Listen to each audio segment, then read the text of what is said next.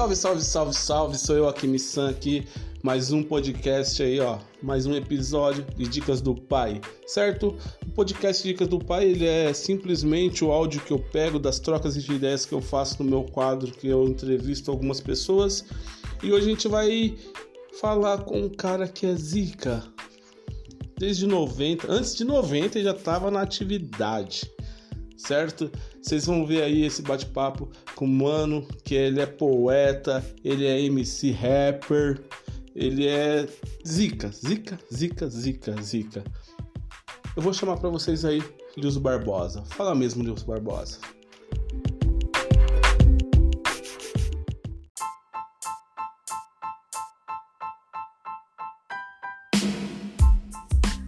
É isso, família. Entendeu? O concerto está nas quebradas.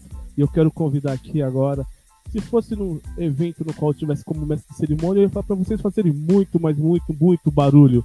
Mas como aqui não vai ter como a gente fazer barulho, mete, taca o dedo no coração aí, no curtindo, que vocês achar melhor. Fala aí, comenta, que agora com vocês eu quero te convidar aqui, meu brother Lius Barbosa. Chega, Lius. Salve, e meu aí? mano. Salve. Tá ouvindo bem? Tá me ouvindo bem aí? Tô ouvindo, tá chegando legal, Leo. Ah, beleza. Ó, coincidentemente, ó, você colocou o vídeo lá, o mesmo visu. o mesmo visu, só mudou a cor aqui da frase, mas o mesmo visu. Caraca, que louco, né, meu? Eu acho é, muito louco, porque você tá criando uma identidade, cara. Tá louco. Tá criando não. hora. Então, não, é, é, é legal, né, ter essa essa, essa, essa coisa do, do trabalho fluindo, né? E você vê que a gente está num momento assim que parece que faz de tudo assim, né? É um momento que faz de tudo para a gente não fluir, mas a gente flui mesmo assim, né? A gente é, é teimoso, né? Dessa questão de ter, ter travado toda essa cena né, artística, né?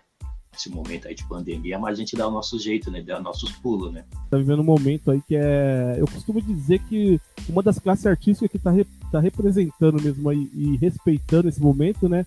É até a galera do rap, que eu vejo assim que tá tendo poucos eventos que estão tendo, tá sendo bem assim, é live, essas coisas na qual não, não, aglume, não tem aglomeração, né, meu? Eu queria que você se apresentasse para quem tá aqui na live, para quem não conhece ainda o poeta Lius Barbosa, não sabe quem é você. Fala para as pessoas aí, quem é o Lius Barbosa, pra galera conhecer. Opa! Bom, vamos lá, vamos, do, vamos começar do começo, né? Do meio artístico sou rapper, né? Desde 1989. Acho que agora é o quê? Quantos anos? 21 anos, é isso? 89 para cá, quanto tempo tá? 31? 31. Isso, né? 31. 31 anos rimando. Já uma cota mesmo, assim, sabe? Tipo, um bom tempo. É, fiz parte de um grupo, durante um bom tempo, de um grupo de rap muito conhecido nos anos 90, chamado Potencial 3. É, gravou uma música clássica, assim, bem conhecida até hoje, toca chamada Mano de Fé, Carrapato, que foi uma das primeiras músicas, assim, de rap com samba, né? É, e aí eu tô nessa cena, assim, da, da arte, né? Da música, assim, fazendo, escrevendo e fazendo rap, né? Desde esse período, Aí nas últimas décadas, mais precisamente de uma dos 2011 para cá, assim, eu comecei a me inserir mais na cena dos saraus e dos slams, né? Então eu comecei também a entrar nessa seara de fazer poesia é, mais para livros, né? Porque o rap é, já é poesia também, né? A gente sempre tem essa questão de dizer se o rap é poesia ou não. O rap é poesia além de música, né? E, e na cena dos slams, né? Que são as batalhas de poesia, as batalhas que acontecem em praças, nas ruas, assim me inseri, eu cheguei a organizar e fundar vários slams assim aqui em São Paulo, né? E tô nessas duas cenas hoje, né? Meu trabalho hoje artístico se divide nessas cenas do rap, é, musical, né? Fazendo as produções fonográficas de shows de rap, e a cena dos slams e dos saraus, organizando, comentando slams, espaços ligados à poesia falada, né? O spoken word, né? Que é a poesia falada e a cena dos slams, né? Basicamente, assim, hoje eu me divido nessa, nesses dois cenários, assim, de forma bem igualitária, assim, sabe? Bastante projetos ligados à cena dos slams e bastante coisa ligada à cena da, do rap, né? Da, da música, né? É isso, eu resumi bem, assim, inclusive, que é difícil resumir, é tanta coisa assim que eu não falei assim, que são detalhes assim, da hora mais. muitos desses detalhes você vai ser meio que obrigado a falar, porque a gente é. vai fazer perguntas que vão entrar neles.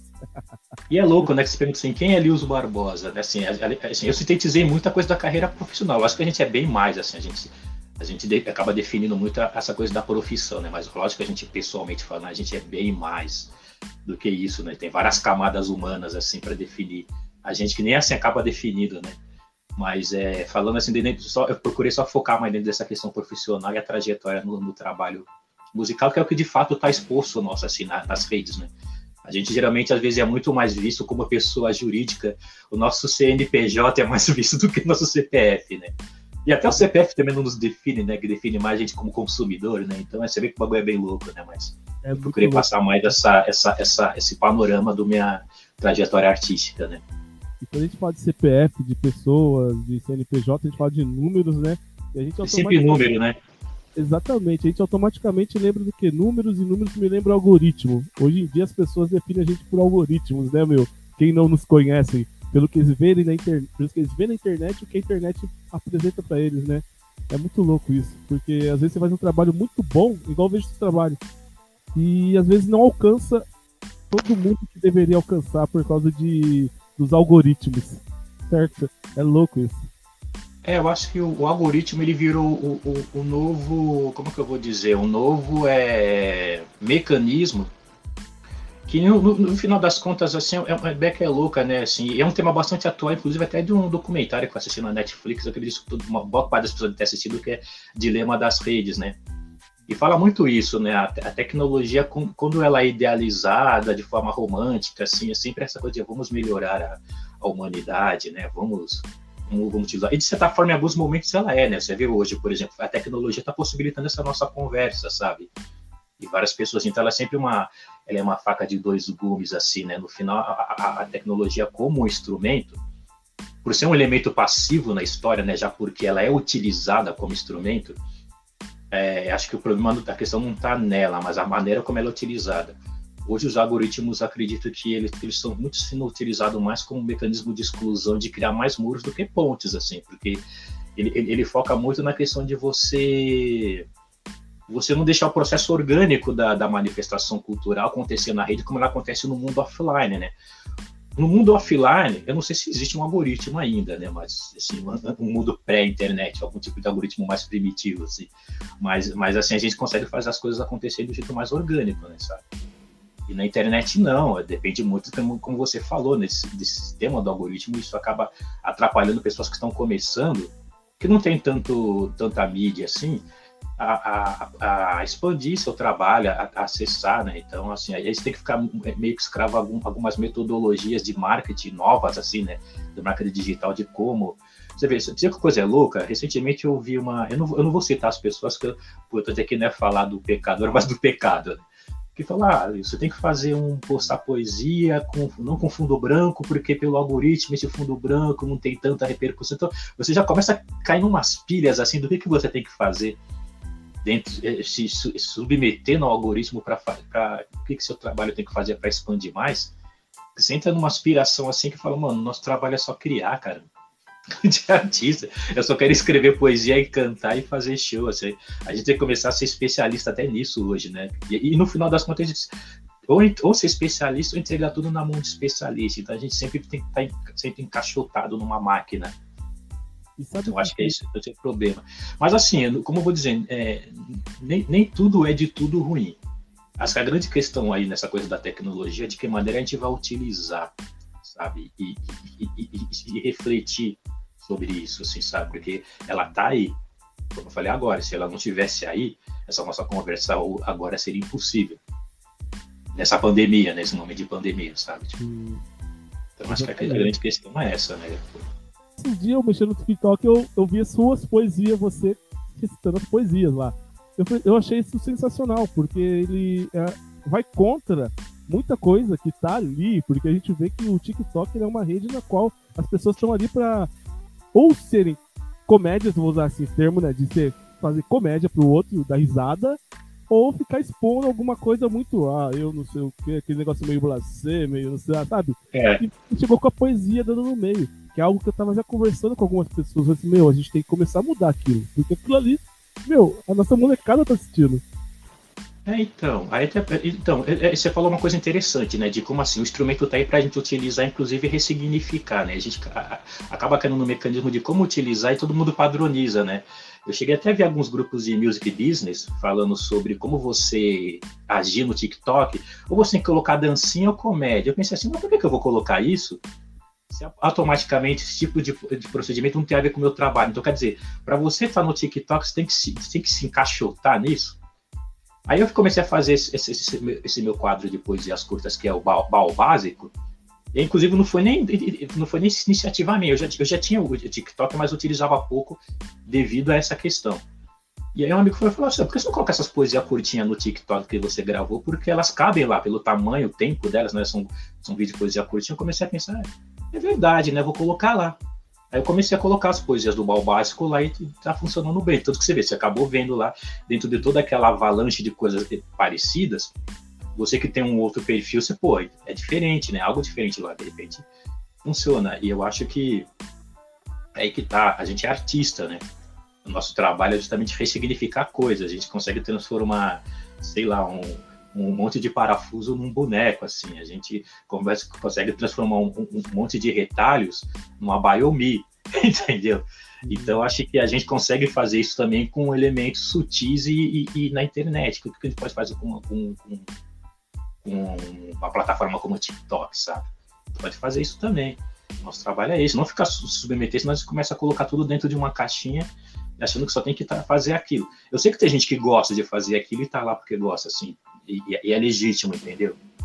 Mas acho que também você não precisa seguir todo mundo fazer a mesma coisa do mesmo jeito para se enquadrar dentro de um de uma prateleira, sabe? Dentro de um padrão de, de qualidade, um ISO 9000, sabe? Tipo, não precisa, né? A gente tem que ser que a gente é, né?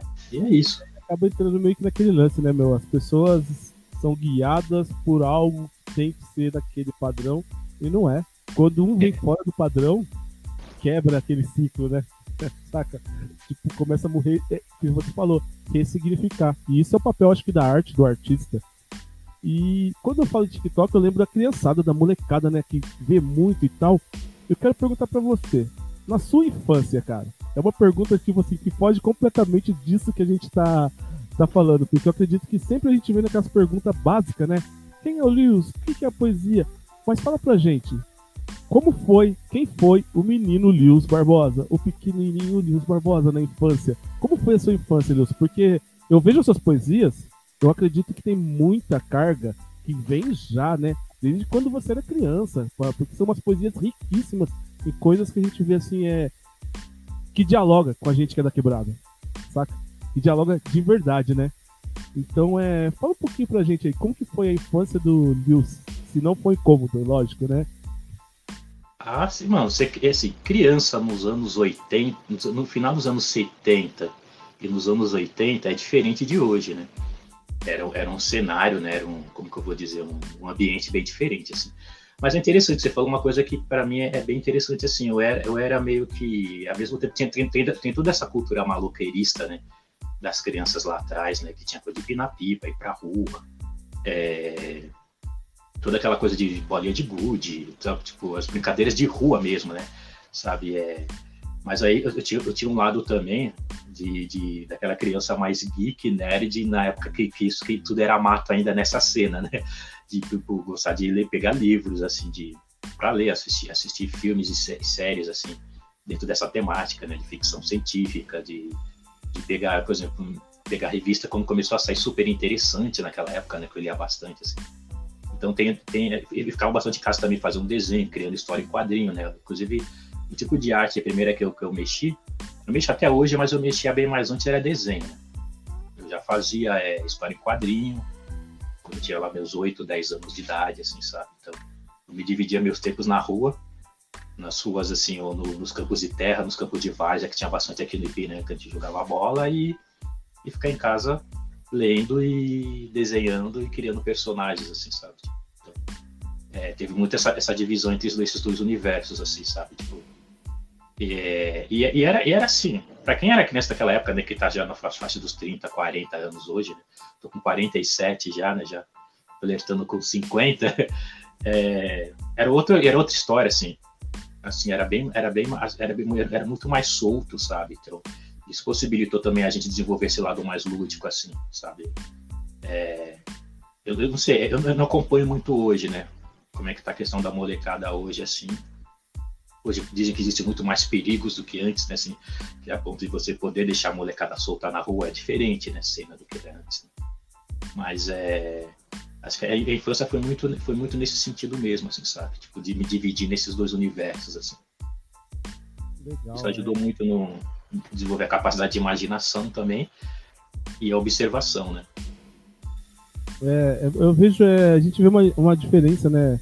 E, e é natural, né? Porque vem, vem, vem tendo essas mudanças, né? Na, tipo, sociais. Antigamente a social era na rua, hoje é nas redes. Daqui a pouco a gente vai saber como vai ser, né? E é. automaticamente muda, né? A trajetória da infância, essas coisas todas, né, meu? E aí você começou no rap em 89, que você falou, 89 para 90? É, em 89. Eu já, eu já frequentava muito o Bailes Black desde 87, né? Na verdade, inclusive até meu, meu entendimento sobre o que é rap, sobre o que é cultura hip hop foi forjada nos bailes, assim. É nem tanta cultura hip hop, né, no sentido de mais a coisa raiz, mas a questão musical, fonográfica, de ouvir música, conhecer os artistas, quem, quem era KRS One, Bug da Production, Latifa, todos esses Public Enemy, todos esses nomes do, do, do, rap internacional, né? Porque naquela época o rap nacional estava bem engatinhando, então não tinha tantos nomes assim. Eu acabei conhecendo um dos bailes, né? Porque os DJs que tocavam nas, nas festas, tal, que a gente frequentava na, naquela época, então eu comecei a ouvir esses sons lá e não era só os, as grandes equipes né, que faziam bailes, né, mas também tinham as, as pequenas equipes que faziam baile nas casas, nas garagens, em escolas, assim. Eu frequentava muito isso, então acabei conhecendo essa, essa musicalidade ali, né? Sabia que era rap, que o nome era rap. Ele falou, pô, dá esse som tal, o que, que é isso? É funk e tal? Não sabe, a gente não sabia o que era, programa de balanço, né? Tinha seleção de balanço, é funk, é balanço e tal. Aí os dias mais, mais inteirados falaram, não, isso aqui é, o nome disso é rap, né? Tipo de som assim que você tá ouvindo e tal. Aí comecei a ouvir depois os nacionais, né? PP, o Taíde, é, MC Jack, né? Pouco, até um pouco antes, né? O, o Black Juniors, né? Com mais que ele assim.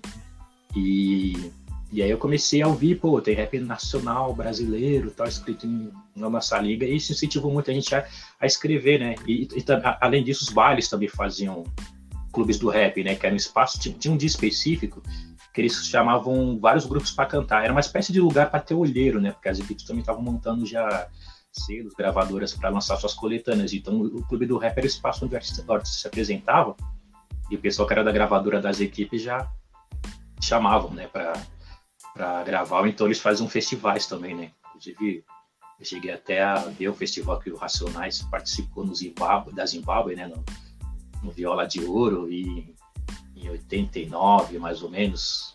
E aí foi o festival que o Racionais ganhou e participou da primeira coletânea, né, da equipe Zimbabwe, né, que é o Consciência Black Volume 1, né.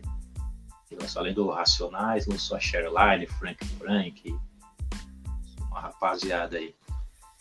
Meu, isso é uma baita de uma história, né, meu? Que a gente começa a ver, começa a entender.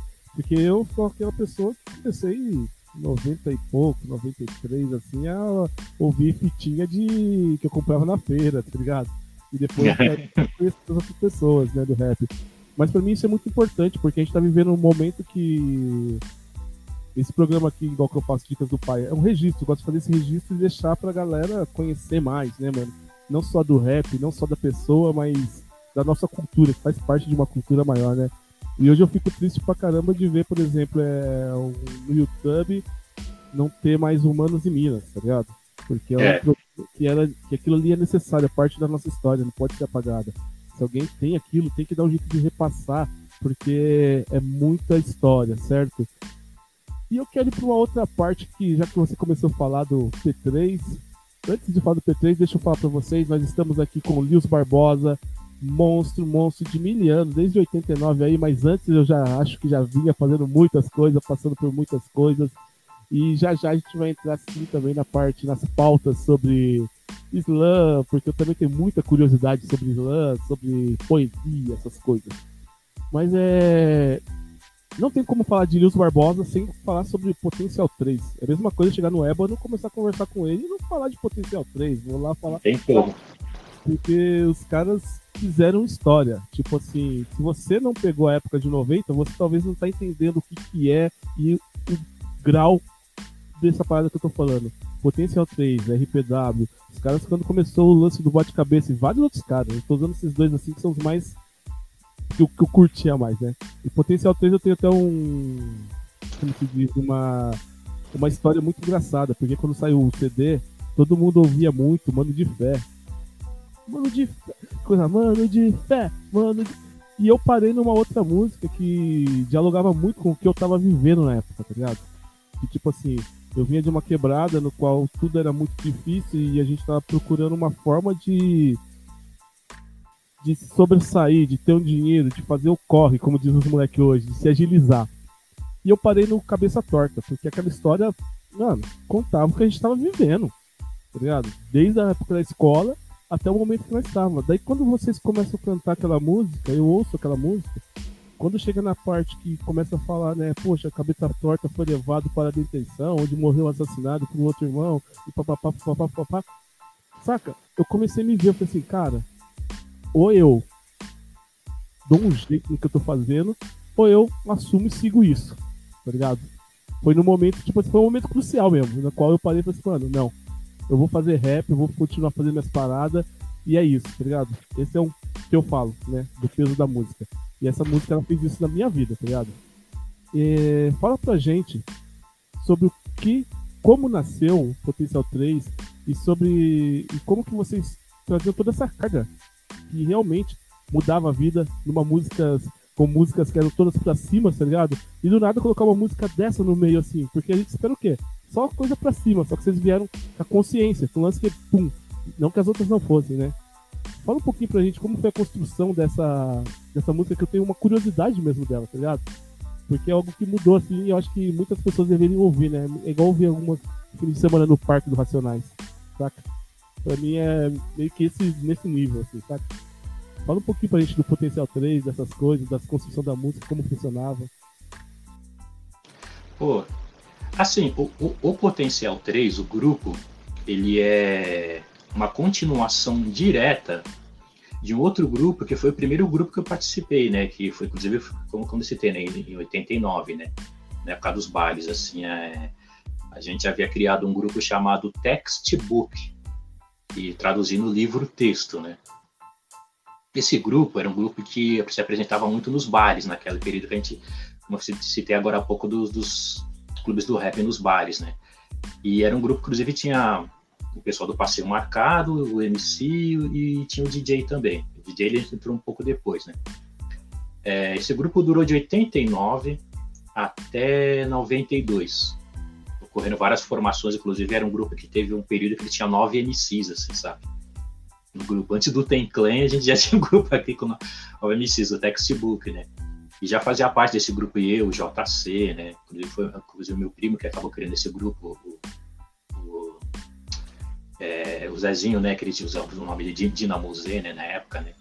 E aí o que aconteceu é o seguinte, o grupo passou por várias formações, assim, aí no período de, 80, de 92, a gente resolveu colocar um nome em português, né, vamos colocar um nome brasileiro, né, todo mundo, todos os grupos colocavam sempre o nome gringo, assim, né, que era a influência lá inicialmente do, da cultura hip hop, né? Quase todos os MCs e usavam esse nome, é, Doctors MCs, os integrantes do Racionais eram todo nome gringo, né? Ed Rock e tal. É. E, e aí o próprio ND Naldinho, eh, primeiramente era só ND Rap, né? Então, e mais menos isso, assim. E a gente resolveu colocar Potencial 3, que era um nome que um camarada nosso deu, né? Que é, que é o Abner, que ele fazia parte do Potencial 3 também. Ele explicou, o textbook, na verdade, né? Aí ele explicou, ó, coloca Potencial 3, tal, que tem a ver com, com os elementos que a gente utiliza no grupo, né? Que é o DJ, o dançarino e o MC, né? Potencial 3, na verdade, significa isso, DJ, dançarino e MC, são as três potências no palco, né? E aí a gente acabou colocando, mudou o nome, a gente só mudou o nome do grupo. O Textbook, os integrantes que acabaram sobrando naquele período, né? Eu, o JC, o Maurício, né, que era um outro MC do grupo, o DJ Wallace, e tinham dois dançarinos de Smurf, né, que era um tipo de dança ligada ao rap que tinha na época, né? E a gente acabou colocando esse nome no período, né? Nesse, nessa época o, o Ébano e o, e o Avontes ainda não faziam parte, eles, eles eram de um outro grupo chamado Fenômeno Natural. E o Potencial 3 ele surgiu aí em, em maio de 92. Continuação direto. O Textbook já estava fazendo show, a gente se apresentava, gente ensaiava, só que a gente resolveu mudar o nome é, no período que a gente estava. Inclusive, estava ocorrendo uma mudança também na cena do rap, né? no período que as, as posses de rap já estavam em ascensão. Porque até então o, rap, o palco era sempre era mais um, os bailes, né? Esse período de 92 estava ocorrendo uma mudança de que a parte mais militante do rap estava começando a ter uma ação maior, assim, que eram os encontros na Roosevelt, né, das pessoas que, do rap que se encontrava lá, tinha bastante, a São Bento, a São Bento também estava começando a ter um crescimento de, de, presença de pessoas, as posses começavam a crescer e organizar eventos na rua, né, foi, foi o período que o, o rap, além dos bailes, ele começou a ter espaço também nas ruas, nos centros culturais, era um espaço, inclusive a pessoa até montava palco para fazer evento na rua em cima de carreta de caminhão, assim, assim as postas né, se organizavam assim. as postas eram que seriam os coletivos hoje, os coletivos culturais. Né? Só que a posta era mais direcionada para a cultura hip hop, assim, sabe? Tinha Aliança Negra, é, conceito de rua, posse house é, Irmandade, Irmandade Negra, assim, eram vários postos, assim. Inclusive a gente até montou uma posta aqui no Ipiranga, né, que era Irmandade Rappers, né, que a gente se encontrava aqui, vários grupos participaram, até o Black Panthers, que era um grupo da, da região, elementos da terra. Assim. E, e aí a gente começou a montou, mudou o nome do grupo para Potencial 3. E aí um ano depois, o Maurício saiu do grupo. Aí nesse período a gente fazia muito show junto, a gente fenômeno natural. A gente convidou o Ébano e o Nubio a participar, né? Do Potencial 3. E aí ficou a formação, aquela formação daquele primeiro disco, né? Que é Ébano, Núbio, JC, Lewis e o DJ Wallace, sendo que nesse período também os dançarinos haviam saído para eles montaram um grupo chamado Elementos da Terra, né? Os dançarinos assim, que eram do Elemento da Terra, ele foi fundado pelos ex-dançarinos do, do Potencial 3, né? E, e aí é, a gente montou esse, esse, essa formação e aí foi a época que o Ébano é, começou a fazer parte do grupo e ele que trouxe o Cabeça Torta, né? O Cabeça Torta eles já cantavam com, com o Noob na época do Fenômeno Natural, né? E ele, ele Cabeça Torta foi um, uma pessoa que, de fato, ele conheceu, assim, né? Que ele acompanhou toda a vida amigo dele e tal, né? E ele acabou narrando esse acontecimento, né? Que é algo que é comum, né? Assim, a gente se identifica muito com Cabeça Torta porque é algo que acontece até hoje, né? Na nossa comunidade, né? Tipo, então é muito, é muito real, assim, for baseado em experiência vivida que ocorre até hoje, né? Por isso que muita gente acabou se identificando com essa história, assim, sabe? E, e a gente decidiu colocar no, no, disco, assim. Porque, assim, tem uma coisa que você falou, coisa de fazer o som para cima, né? Coisa de mais festa tal, né? A gente sempre carregou isso, né? O Potencial 3 é um grupo que sempre carregou essa coisa da celebração, assim. E eu carrego até pessoalmente até hoje, assim. A minha primeira formação foram os bailes, né? Os bailes de, de black sempre teve essa coisa da celebração. E tem a ver com a origem da cultura hip hop, né? A cultura hip hop, o, o, o, o, o hip hop acontecendo como celebração, ele tem, ele tem esse histórico vindo da cultura do South System, né? Porque a cultura da South System ela é jamaicana, né?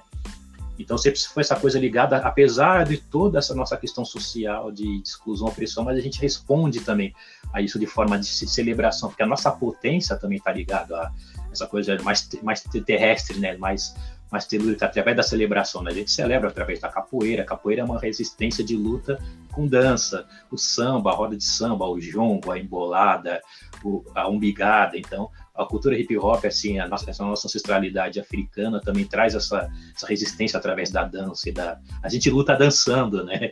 Esse é louco, assim. Então, o baile black é isso, sabe? Também, né? É, uma, é um espaço de resistência, assim, é, assim como vários tipos de espaço de resistência cultural. Né? A, gente, a gente traz ancestralidade junto, né?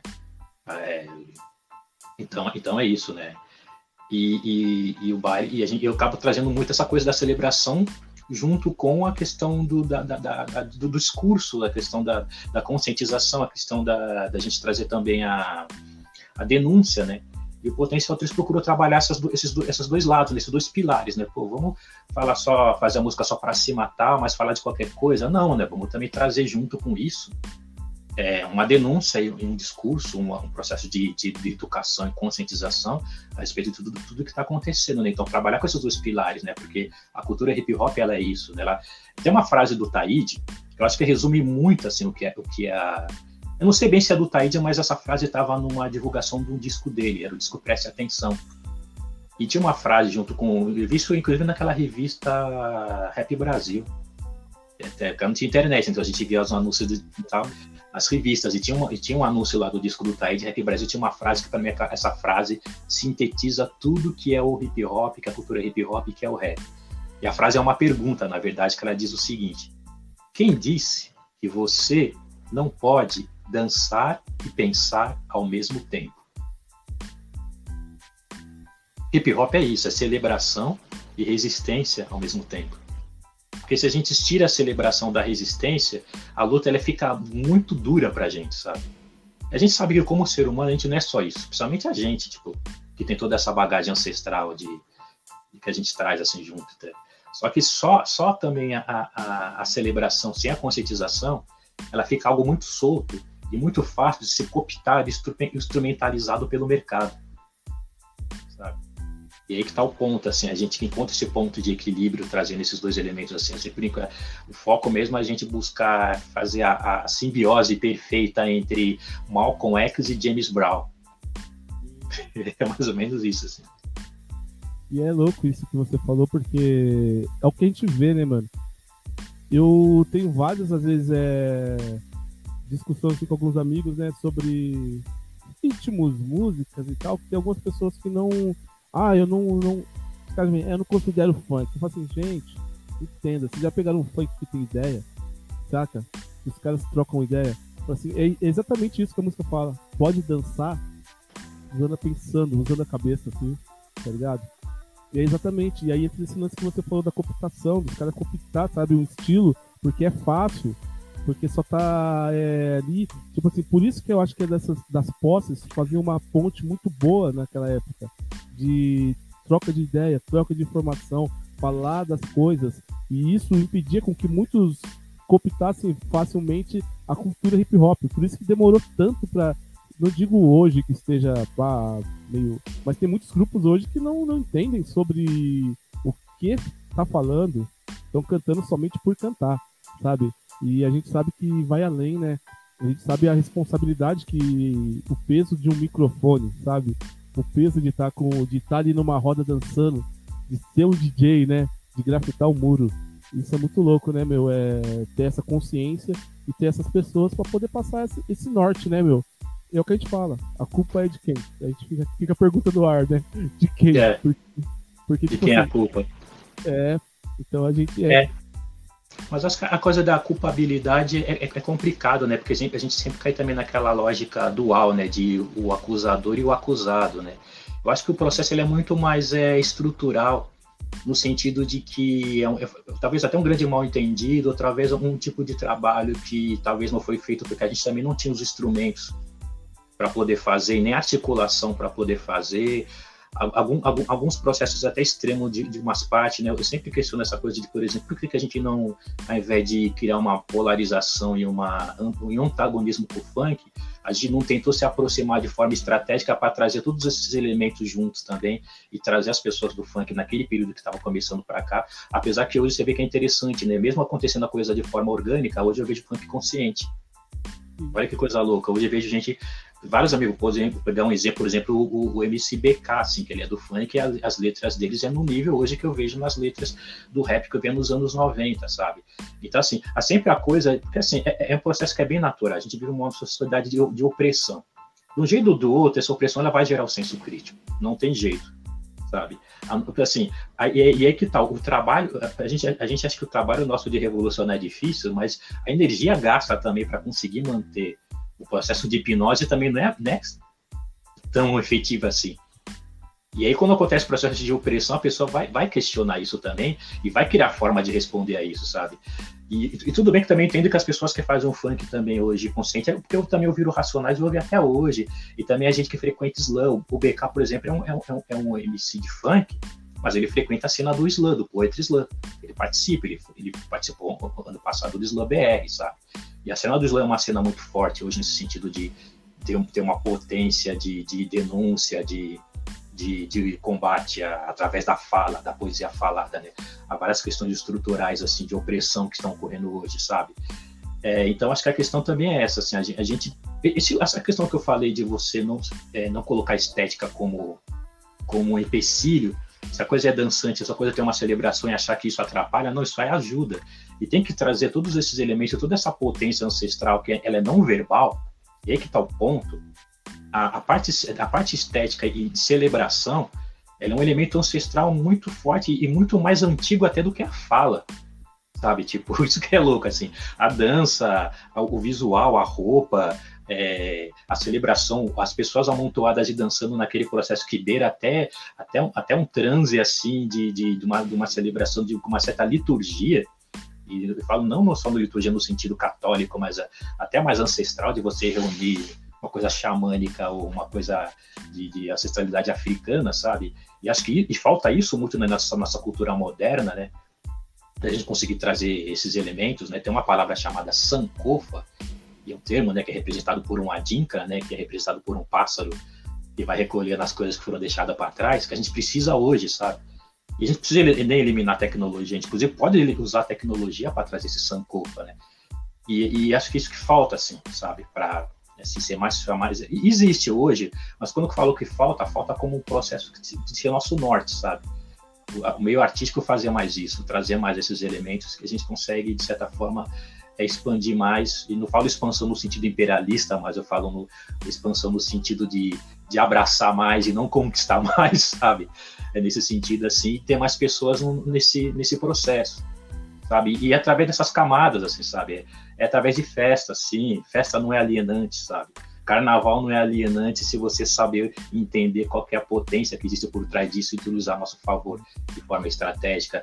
Body Black não é alienante, é o funk não é alienante, sabe? Tipo, nada disso é alienante. Só é alienante porque a gente não está lá trabalhando todo, essa, todo esse outro lado, sabe? E aí que tá o ponto. Porque tem gente no funk já fazendo isso.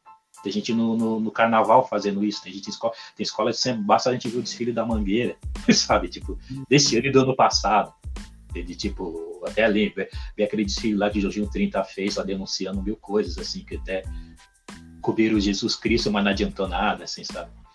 Então é isso, é, a gente tem que entender a arte também, o que a arte de fato é, e de que maneira a gente pode criar um link com ela, nessas camadas mais ancestrais, assim, e, e trazer o discurso, né, o discurso mais intelectual, né, tipo, o processo, os, os dois andarem de mãos, mãos dadas, assim.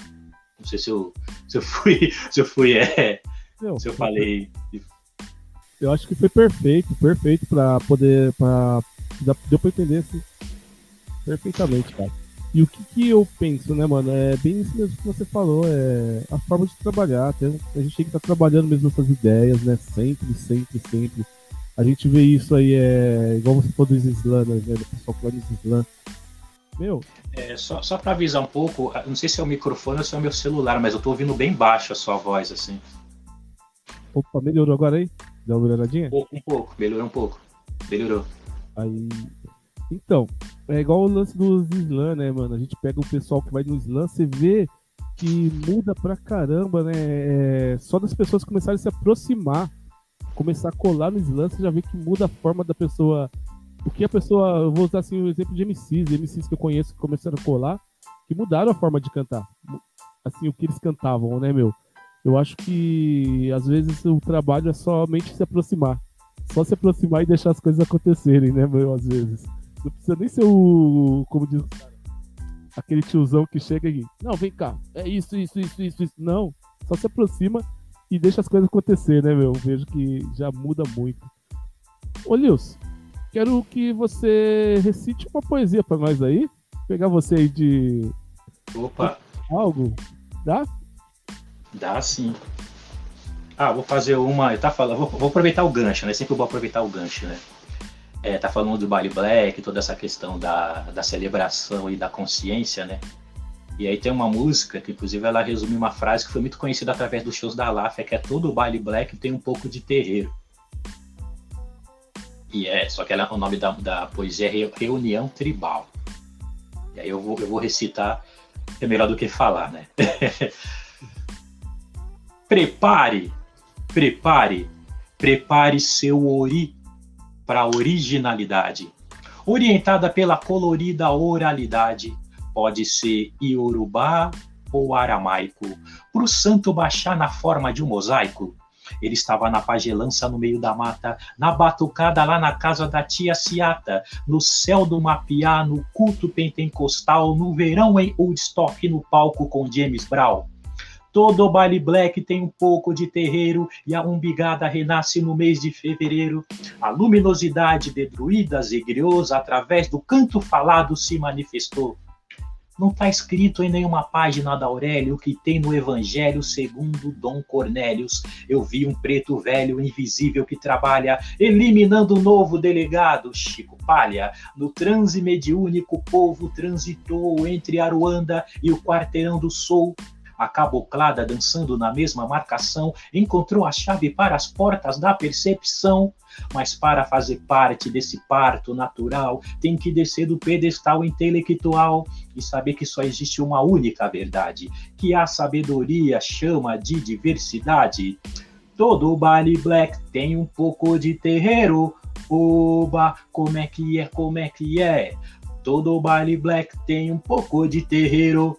Oba, como é que é, como é que é? Todo body black tem um pouco de terreiro. Oba, como é que é, como é que é? Todo body black tem um pouco de terreiro.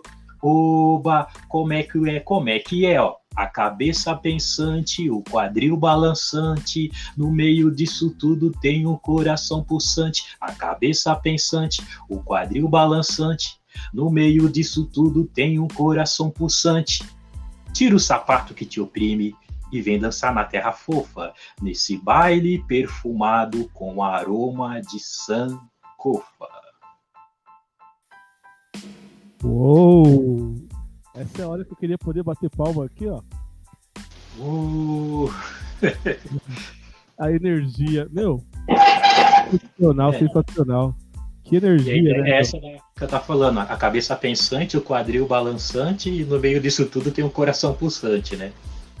É muito louco, né? A forma que as pessoas sintetizam isso pra música, pra poesia, né? E como isso dialoga, né? Como isso dialoga. E imagina isso na cabeça de quem ouve a primeira vez. Igual eu ouvi aqui agora, eu já fico assim, ó. Um monte de, de coisinhas já aparecendo assim, sabe? Aquele. Um monte de ideias, um monte de ideias. Pra gente que escreve, então, nossa, Pois é. Bom, galera, é. É, a gente tá aqui com o Lils Barbosa, monstro aí, vocês estão vendo aí, eu acho que dispensa apresentações, né? E ele citou aí um lance que eu acho muito louco, do Sankofa. Quem não conhece, vai buscar um pouquinho, conhecer, que o Lils fala um pouco da história. Só que antes disso, eu quero mandar um salve para uma mina que me veio na cabeça agora, uma baita de uma DJ, Bia Sankofa. Não tem como não lembrar dela. Minha amigona. Bia é força ativa, né? Isso. Nossa, que da hora, meu. É muito louco esse bate-papo, essa troca de ideia. Mas, Nils, vamos então pro lado da poesia agora. Não que a gente não tivesse falando de poesia, né, meu? Estamos falando de poesia desde o começo, sabe? É verdade. É... Fala pra gente, assim, é... você falou que ajudou a fundar vários, é, alguns saraus, né? É... E como que funciona? A gente sabe que o sarau, você vai para poder recitar poesia e tal, e o slam tem uma competição, uma certa competição, né?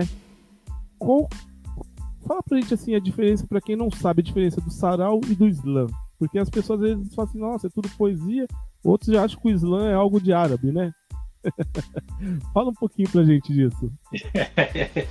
é, assim, a princípio, a princípio mesmo, assim, com, é, não tem muita diferença, assim, a não ser a questão da, de que o sarau é mais solto mesmo, é o mic aberto, praticamente, inclusive os slams têm mic aberto, né? Então você vê que o momento do mic aberto é o momento sarau dos slams. O, o, o sarau é o microfone aberto para você recitar poesias. O slam é uma competição é, é, uma, é uma, não vou dizer batalha porque não é um contra o outro, né? Então eu, eu, vejo, eu vejo mais a competição dentro da forma de, eu até brinquei um dia assim, é, é a lógica do nado sincronizado o do, o do, do, eu vou pegar uma referência um pouco zoada, mas é que me veio na cabeça agora, a dança dos famosos do Faustão, assim. É, porque não é um contra o outro, né? Que nem uma batalha de MCs que um duela contra o outro, um vai contra o outro. Assim, as pessoas apresentam sua poesia e recebem notas e as notas que vão definir quem, quem venceu ou quem não venceu, né? Isso quer dizer que ela define quem é o melhor ou quem é o pior poeta, porque porque isso daí é, é, é muito do momento lá e dos, dos jurados que foi sorteado, é muito subjetividade, né? Então, mas é, é quase um jogo um pouco de sorte também, né? Porque dependendo de quem estiver de jurada ou jurado ali, vai definir quem vence no dia, assim. Então, tem isso também. Mas é, a diferença básica, assim, se for dividir a grosso modo, é isso. O sarau é a apresentação de poesia falada ali, lida, e o slam é a competição. É lógico que tem outras questões, assim, muito mais, umas subcamadas que, que diferenciam ainda mais. Por exemplo, o sarau, ele é mais antigo, né? Inclusive, ele é bem antigo, né? É mais antigo do que a cultura hip hop, né? Tipo, é um encontro artístico. A gente pega a palavra mais, é, não, é, não é só de poesia, né? É encontro artístico, onde você recita poesia, faz apresentações teatrais, música, exposição de arte, né? É encontro artístico de apresentações de, de artes, né? E um espaço também de convivência e de celebração, né? Mas aqui, aqui, no, aqui, aqui no Brasil, assim, recentemente ele ficou mais focado dentro da questão da, da, da literatura, né? Eu não sei se você acha legal esse nome, eu particularmente acho que se chama de literatura. Tá? A literatura marginal, a literatura periférica, eu preciso chamar de literatura porque para mim um Sérgio Vaz é tão relevante quanto um Drummond, assim, entendeu? Para mim, assim, então os dois são literatura, assim, sabe? Tipo, o, o, o Ferrez e, e o o Ferrez e o Fuzil é tão relevante quanto o Machado de Assis para mim, assim, sabe? Tipo, assim, não, não tô nem colocando quem, sabe, essa questão técnica ou não, assim, é questão de relevância dentro do processo histórico, né? Então é literatura, espaço para literatura, assim. E, e, e, temos essa coisa da celebração do livro, de você escrever o livro, de você lançar lançamentos de livro dentro do sarau. Então ele tem esse lado da literatura muito forte é, no, no, espaço, né? Eu falo, falo o contexto do sarau hoje que acontece nas periferias, assim. É, e, e, além da poesia falada, mas a poesia recitada sempre vai estar associada a alguém lendo um livro, alguém recitando ou lançando um livro. O slam, como ele não surgiu no Brasil, é, e, essa cultura do Sara ela é muito mais hoje, né, mais recente, um fenômeno nacional assim, mas ocorrendo no Brasil, precisamente até São Paulo, Rio, Minas, alguns espaços. Mas o slam, ele, ele, ele surgiu lá fora, né, surgiu nos Estados Unidos, em Chicago, é, na segunda metade dos anos 80, né? Ele ocorreu dentro de um contexto diferente, era um espaço, era um bar que tinha de jazz, onde já corria, corria aquela questão do spoken word, que era um tipo de poesia recitada com músicas ou sem músicas, que está muito mais ligado à oralidade, muito mais dentro do espaço ou da música ou então da artes cênicas, então não tanto da literatura. E quando ele se espalhou para fora, inclusive na Europa, ele se espalhou com esse formato. E aí ele ficou uma coisa muito mais dentro da oralidade do que da literatura sabe? Quando ele chegou para cá, ele até o, o, o, primeiro slam que surgiu que foi o Zap, ele tinha esse formato, até pelo histórico e conhecimento que a Roberta e o Eugênio Lima tinham sobre como é que era o slam lá fora. Então eles montaram e curiosamente ele surgiu dentro do primeiro slam no Brasil, surgiu dentro de um teatro hip hop que é o Núcleo Bartolomeu de Depoimentos, né? Que eles criaram o Zap, né? O Zap Slam é a Zona Autônoma da Palavra, é uma sigla. Eles criaram esse slam dentro de um teatro hip hop. É assim, nem, nem, nenhum maior escritor, o maior escritor do mundo conseguiria criar uma história tão coerente assim, porque o Poet Slam e o Spoken Word, ele tem uma forte atuação dentro lá fora, dentro da cultura hip hop e dentro da cena do teatro. E aqui ele surgiu no teatro hip hop, né? E, e, e, o forte, a maior é a oralidade, né? Nem tanto a questão da literatura de lançar livro, porque quando eu fui para Paris, eu participei da Copa do Mundo de Poesia lá fora, representando o Brasil em 2013 todos os slams, espaços de slams que eu vi, não tinha lançamento de livro e não tinha uma cena literária de quem praticava slam. Muitos slammers lá, que é quem, quem, é, quem é participante de slams, ou eram músicos, rappers, gente ligada ao teatro, mas nenhum deles lançava livro. Não tinha essa cultura que a gente vê hoje da, da, da literatura de pessoas lançando livros, zines tal, não tem. É uma coisa mais ligada à cena teatral e musical. E a, a mais coisa é da oralidade mesmo, né? Do, do spoken word, que é a oralidade. Tanto que o spoken word como arte, ele está ligado à, à cena da, da arte cênicas, isso que é louco, né?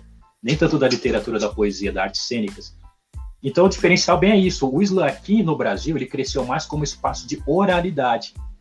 E por isso ele conseguiu trazer mais pessoas do rap e do teatro do que poetas que já estavam ligados à cena literária que, que o Sarau tinha. Tanto que até tem pessoas que não frequentam tanto o slam da cena da, da, do Saraus, assim, porque já tem essa coisa mais ligada à questão da literatura, do livro, né?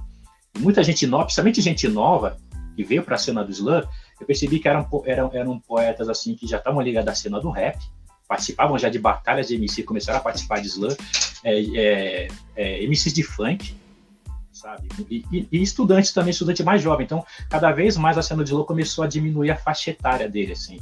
Quando o slam começou a se espalhar, e quando ele, quando ele começou a, a, ocupar espaços de rua, que era espaço mais de acesso, né?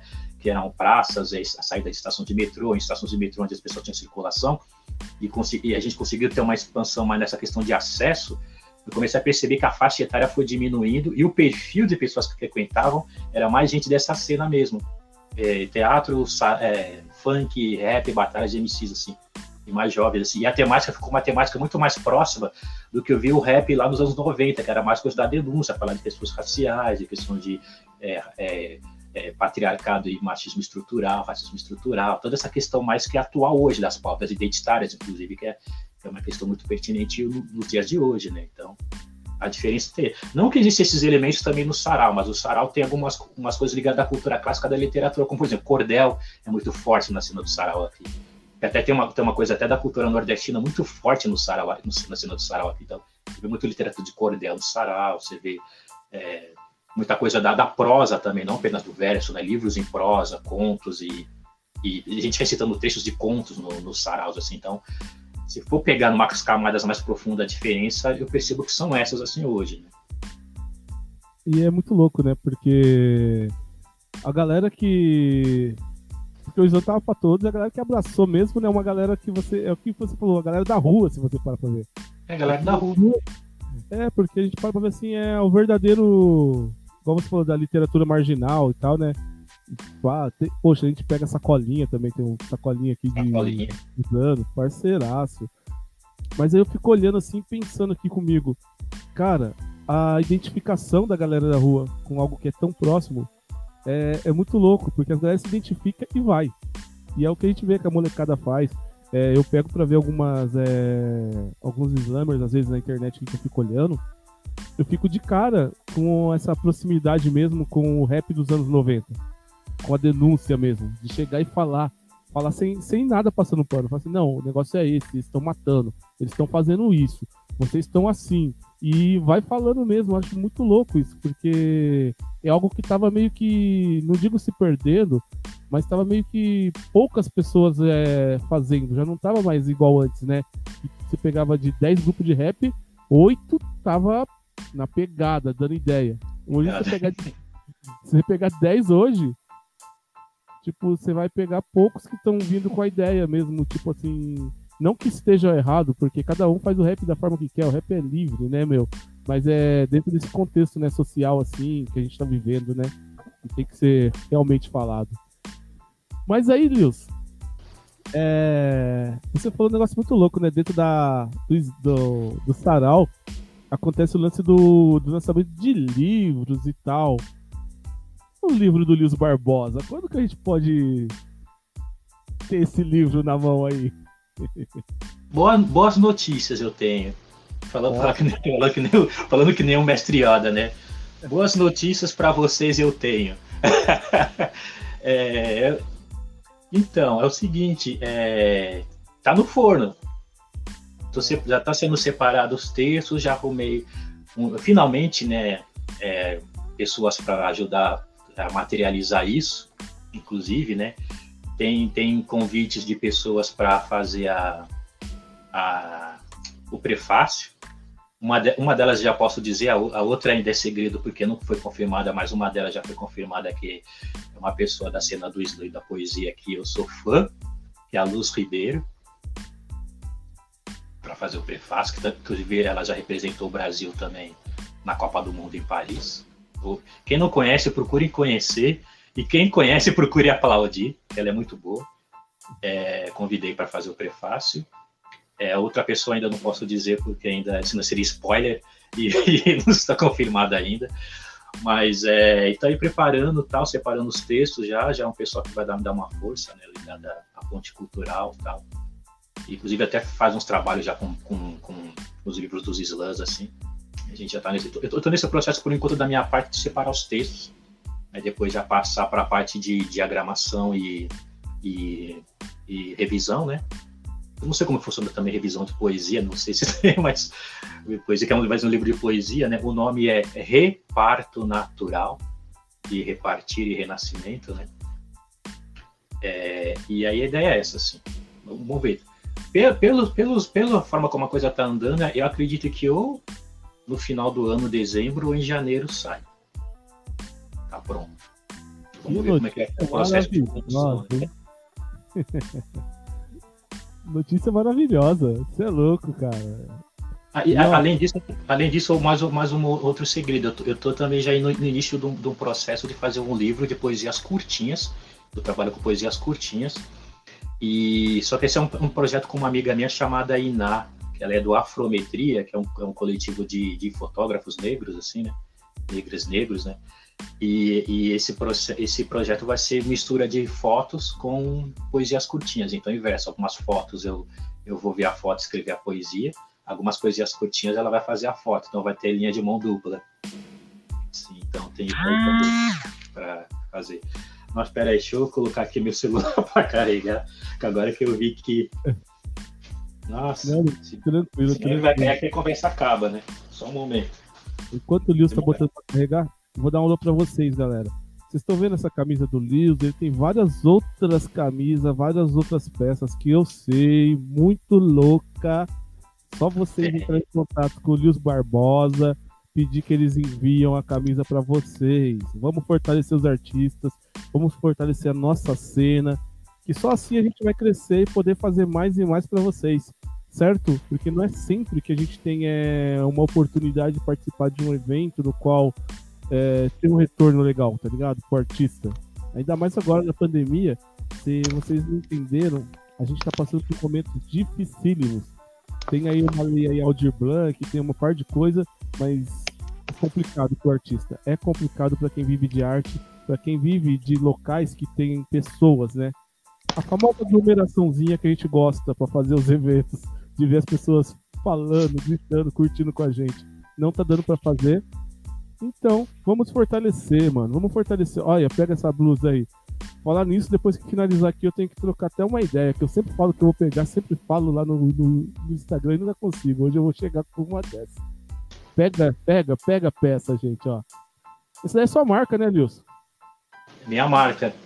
É. Nils Barbosa Poetry Wear. Eu não sei se eu, eu inventei ou não essa categoria, Olha que louco. Eu não sei ou não se inventei essa categoria, porque existem categorias hip hop wear e street wear. Eu tava até na dúvida assim, eu vou colocar tal street hip hop, mas eu não trabalho só na cena do hip hop e não só na cena do street.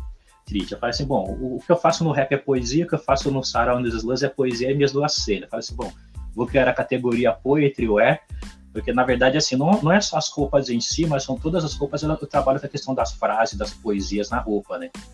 Boné, na, na baby look, na, no cropped, na tal. Então, vou, vou, criar essa categoria que é poesia na roupa, né? Então, poetry wear.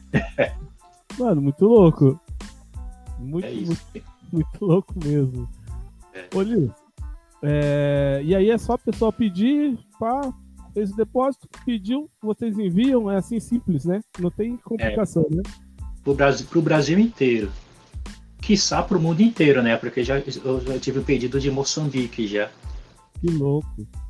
Mas é, é pro, a gente envia pro, pelo correio, né? É, entra, entra, no pedidos, assim, a maioria a gente tá fazendo pelo, pelo WhatsApp, né? Eu posso passar o WhatsApp, assim, quiser anotar? Pode, pode passar, tranquilo. 11, né? São Paulo, 989 50 20 48 ou então pedido no próprio Instagram, né? Que tem o Instagram, né? Lios Barbosa Poetry Wear, você pode fazer o pedido lá também, que tem, tem as fotos, inclusive, das, das roupas já. Tá, uma rapaziada legal já tá usando, já o Jairo da LAF, a Bia Ferreira, já tá, tá, tá adquirindo aí os, os nossos. vou marcar aqui seu número aqui pra galera. Beleza. Contato 11 989 502048. Isso. Só chamar e falar com o Lios Barbosa, que vocês podem adquirir aí, ó. Tô mandando aí no chat pra vocês. Só, Só chamar. Que vocês podem adquirir aí, ó. as peças pesadas.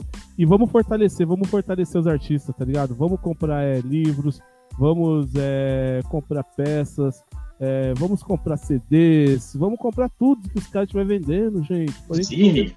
a cultura andar. Vamos comprar o Zine do. Tá até falando essa questão do, da literatura. Né? Nos, nos, bem que os, os slams aqui tem a literatura, né? As pessoas, poetas lançam livros de poesia nos slams e, e, a cultura do Zine, né? Cresceu muito nessa cena também, né? De, esse trabalho de artesanal, né? Nessa época de tecnologia a gente fazia. Estão vendendo muito Zine também. Legal, legal isso. Bom, Liz, a gente está caminhando aqui para o final aqui. A gente está com uma hora e oito minutos de conversa. Se deixasse, a gente vara a noite aqui conversando, que é tanta coisa, né, cara, para trocar ideia. Tantos... Quando a coisa tá bom, o tempo passa rápido, né? Nossa, passa demais, demais, demais. É... Só que não teria como eu sair dessa conversa sem falar. Opa, pode falar. Tô na live. Não teria como eu sair dessa conversa sem eu pontuar o que eu acho, umas coisas que eu acho muito importantes nas suas poesias, tá ligado? Elas trazem sempre essa carga de. Como se diz, essa carga política, essa carga racial e muitas outras coisas, né? Sua poesia traz, né, cara? É... Quando você faz uma poesia, você tem mais ou menos assim na sua cabeça, assim, a forma que isso vai impactar outra pessoa, ou você faz a poesia porque aquele momento, ou você já escreve pensando, meu, isso daqui vai, vai ser zica, tá ligado? Como que... Depende, tem, na verdade eu tenho esses dois momentos e às vezes eles misturados, né? Tipo, tem hora que vem a ideia, vem a, a indignação bate assim, né? e aí e a gente acaba escrevendo. Tem uma até que eu fiz recentemente que tem muito isso, que é classe comédia, né? Que eu fiz o vídeo, tá lá no canal do YouTube. É, mas às vezes tem aquelas coisas de brisa, né? Eu, eu tenho muito textos assim que é bem, é bem meio brisa, assim mesmo, meio até beira psicodelia, assim, sabe? Uhum. Mas assim, alguns elementos bem mitológicos, ancestral, a, a, Macaco Caído, por exemplo, é muito isso, assim, a, a música que traz umas questões que é bem da história da humanidade, mas tem umas, umas coisas bem brisa, assim, também. Então, assim, eu, eu, gosto de deixar muito livre o processo, assim, eu não, eu não gosto de seguir muito cartilha, assim, o que, que, eu tenho que escrever agora, qual é a tendência agora sobre o que tem que ser escrito e você ir lá e tentar forçar a mente a fa fazer uma coisa, não deixa o processo de fluidez normal. Às vezes, quando acontecem as epifanias, assim, quando eu tô andando na rua, eu vou lá e escrevo, no, acordo no meio da noite, vem a, a, é, é assim, epifania é, é, é, elas mandam na gente, né? A gente que manda. Né? Epifania é tipo, é tipo beija-flor é, é, entrando na sua casa. Assim, você deixa a janela aberta, vai entrar na hora que ele quiser, na hora que você quer.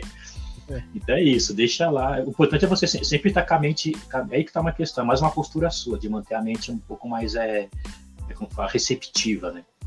E, e é, complicado hoje, a gente vive numa, numa época que parece que a mente ela tem que ficar mais fechada e mais ativa, né?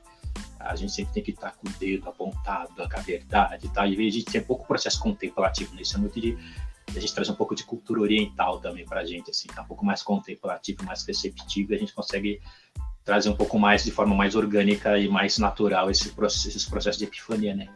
Porque, assim, o, o, o observar, né, também, assim, o, o, ato de agir sem observação é, é, é é, você atirar no, atirar no, no, escuro, não. Olha que metáfora louca, atirar no escuro também tem a ver com genocídio da população negra, né? Uma beleza. Atirar no escuro, né? Agora, quando você está atento e ativo e atento, você consegue perceber assim as coisas, sabe? Você consegue perceber todos os cenários e ter uma percepção mais, mais ampla, assim.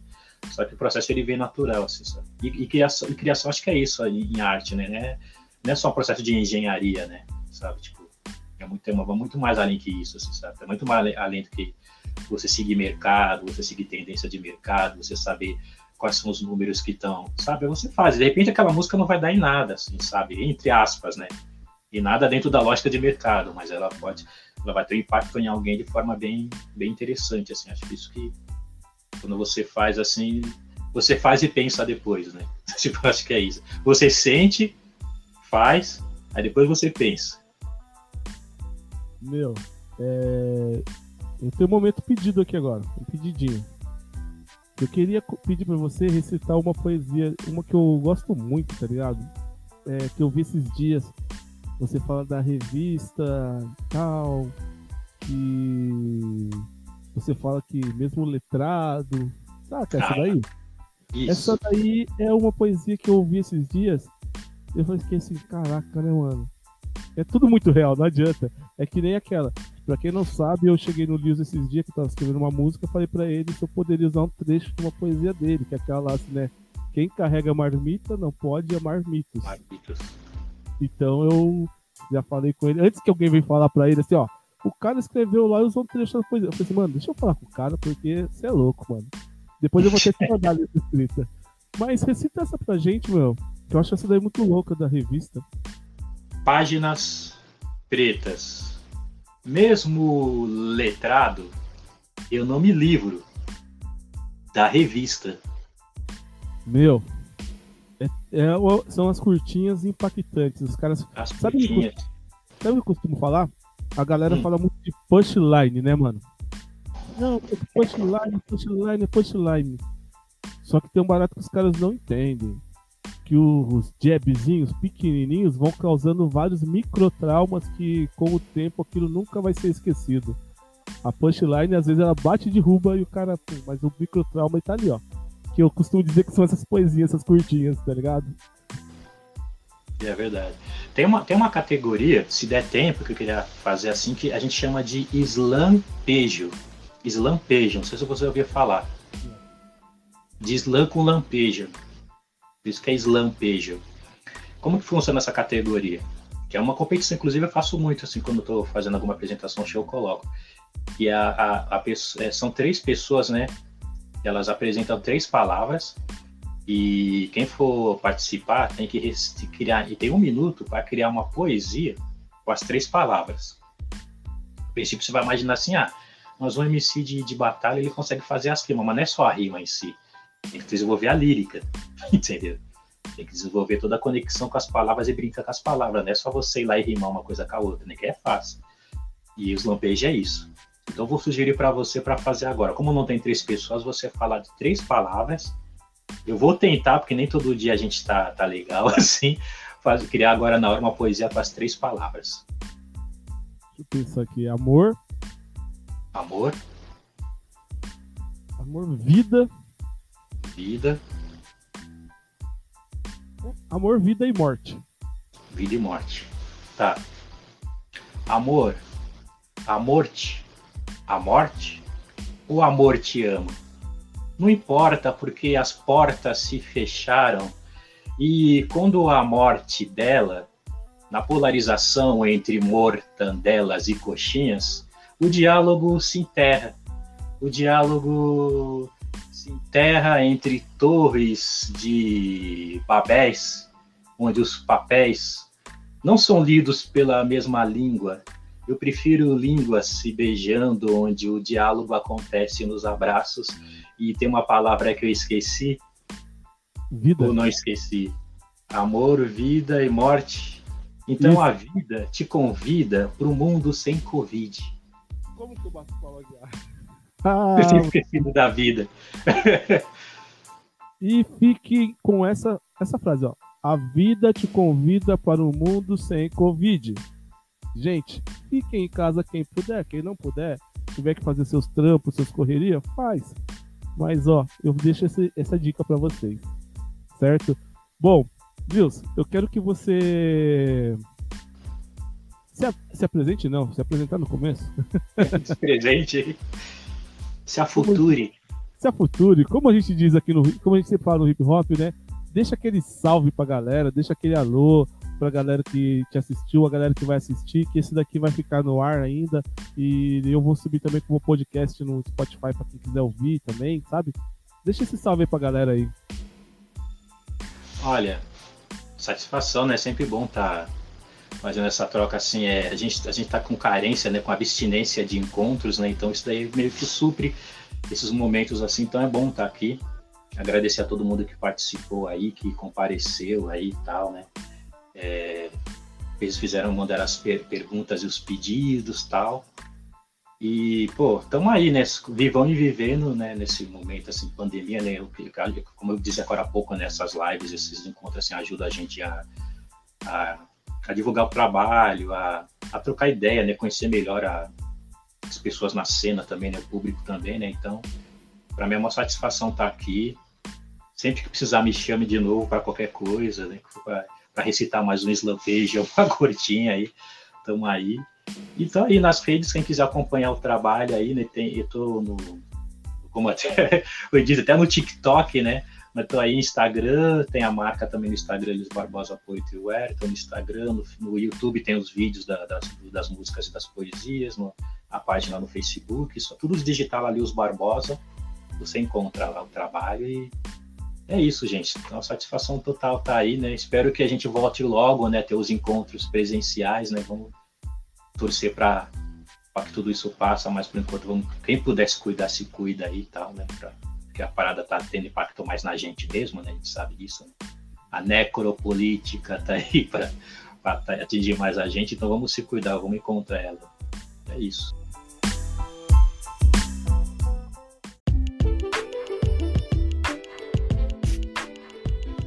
E é isso, né? Depois desse bate-papo monstro aí, não tem nem muito o que dizer, né, meu?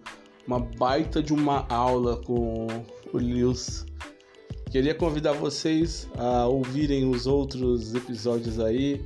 É, desejar para vocês aí que vocês fiquem muito bem aí. Até o próximo episódio Dicas do Pai. Aqui San. Tamo junto. Pou!